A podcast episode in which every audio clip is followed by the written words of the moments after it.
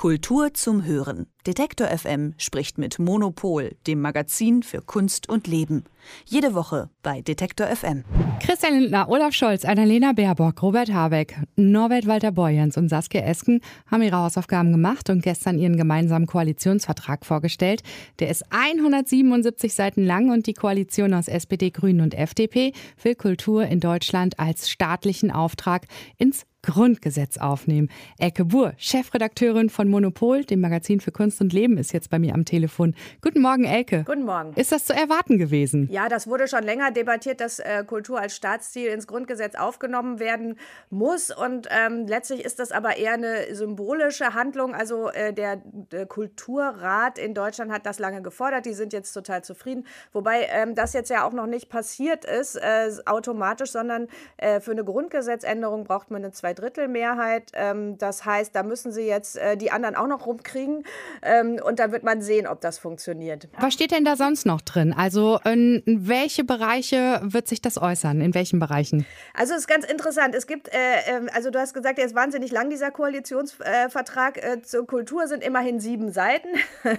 die die äh, haben wir natürlich dann alle äh, gespannt studiert. Und äh, ähm, also interessant finde ich erstmal die Tonlage, die das anschlägt. Also die haben, die schreiben da ganz am Anfang, wir wollen Kultur mit allen ermöglichen und haben dann so als Beispiel von Klassik bis Comic, von Plattdeutsch bis Plattenladen. Also Plattdeutsch bis Plattenladen ist natürlich jetzt nicht was, was uns von Monopolmagazin jetzt gerade so weit nach vorne bringt, so gefühlsmäßig, weil das sich nicht so nach 21. Jahrhundert anhört. Ja, aber Elke, Hauptsache Alliteration, ne?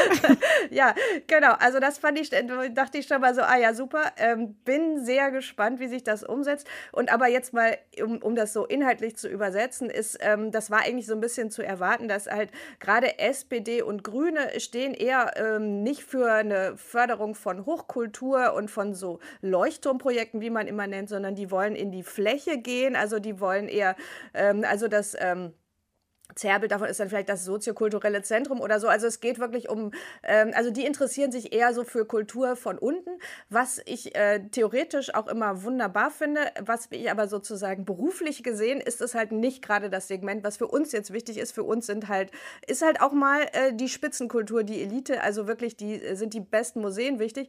Und äh, da muss man natürlich gucken, äh, wie das da so äh, rauskommt. Aber ansonsten haben die, glaube ich, auch viele Dinge aufgegriffen, die in der Kultur gerade sowieso sehr wichtig sind sind, also zum Beispiel einfach von der Begrifflichkeit. Also Sie sagen, äh, wichtig ist Ihnen in der Kultur Barrierefreiheit, Diversität, Geschlechtergerechtigkeit und Nachhaltigkeit. Und ich glaube, das sind sowieso Themen, die sehr stark äh, diskutiert werden in der Kunstszene.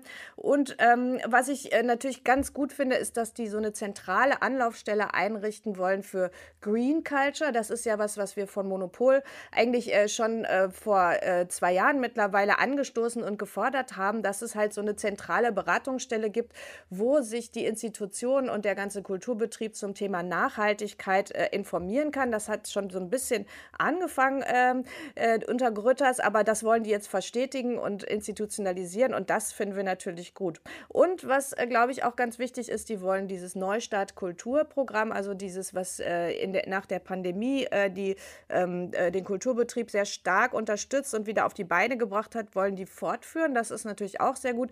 Und so ähm, also die interessieren sich halt sehr auch für so äh, Gender Pay Gap, also dass irgendwie äh, Frauen besser bezahlt werden im Kulturbetrieb oder dass überhaupt ähm, auch Leute mal im Kulturbetrieb Mindestlohn bekommen. Also das ist, glaube ich, auch eine krasse Neuerung, dass dann halt, äh, wenn es Bundesaufträge gibt, dass es da so einen Mindestlohn geben soll, weil ja oft äh, Kulturarbeitende sehr, sehr schlecht bezahlt werden. Ja, das klingt ja. alles gut, finde ich. Ein eigenes Bundeskulturministerium soll es nicht geben. Also die Kultur- und Medienpolitik der neuen Bundesregierung wird weiter äh, vom Kanzleramt ausgesteuert. Und äh, ja, bisher haben wir ja Monika Grütters da als Kulturstaatsministerin, ne, CDU. Und die wird ja abgelöst durch jemand von den Grünen. Und du, Elke, hast ja gerade gesagt, na, die Grünen äh, machen eher so Kultur von unten. Ne? Weißt du da schon genaueres, wer das sein könnte? Ja, das spekulieren wir natürlich jetzt alle. Aber äh, man, äh, daran, dass die Grünen in der Kulturpolitik bislang nicht so äh, hervorgetreten sind, dass, äh, also man merkt das jetzt daran, dass niemandem einfällt, wer das machen könnte. Also äh, alle Leute sagen dann als erstes Claudia Roth, weil die halt vor 100 Jahren ungefähr mal Managerin von Tonsteine Scherben war. Ähm, aber das kann es ja jetzt noch nicht gewesen sein. Aber ähm, das heißt natürlich nicht, dass da nicht auch wahnsinnig kompetente und kulturinteressierte Leute sind. Und ich glaube, wir werden heute ähm, erfahren, äh, wer das dann sein wird. Also ich habe, ich erinnere mich traumatisch mal an, eine, an ein Hintergrundgespräch mit Renate Künast, äh, die irgendwie sagte, ja, ich habe auch verstanden, dass Kultur nicht mehr der Leierkastenmann ist. Und da dachte ich so, okay, ähm, die letzten 150 Jahre, lass uns die noch nachholen. ähm, aber das war wirklich nur eine Anekdote und äh, ich bin äh, trotzdem jetzt ganz optimistisch und ich freue mich auch darauf, dass es da einen, auf jeden Fall eine neue Kulturpolitik auch geben wird, wobei man ja immer im Hinterkopf behalten muss, dass Kultur ja eigentlich Ländersache ist und dass die Bundeskultur ja eigentlich ähm, da nicht alles regeln kann. Ja, das stimmt. Aber jetzt gerade bezüglich auch Green Gap und so, vielleicht mache ich da jetzt eine Schublade auf, aber vielleicht wird das ganz gut passen. Ne? Kunst, die nachhaltiger wird, einer von den Grünen wird da drauf sitzen und das Ganze lenken von oben. Ne? Genau. Hoffen wir, dass das Beste. Und äh, Elke, hast du noch ein paar Ausstellungstipps für uns für die kommenden Tage? Also äh, heute eröffnet eine äh, sehr schöne Ausstellung im Gropiusbau, äh, Fotografieausstellung von Zanele Muholi. Das ist eine, äh, eine nicht-binäre äh, Fotografenperson aus Südafrika, ähm, die in der queeren Szene da fotografiert und die Fotos sind ganz toll. Also das wäre so mein Tipp fürs Wochenende. Ja, super. Ich danke dir ganz herzlich.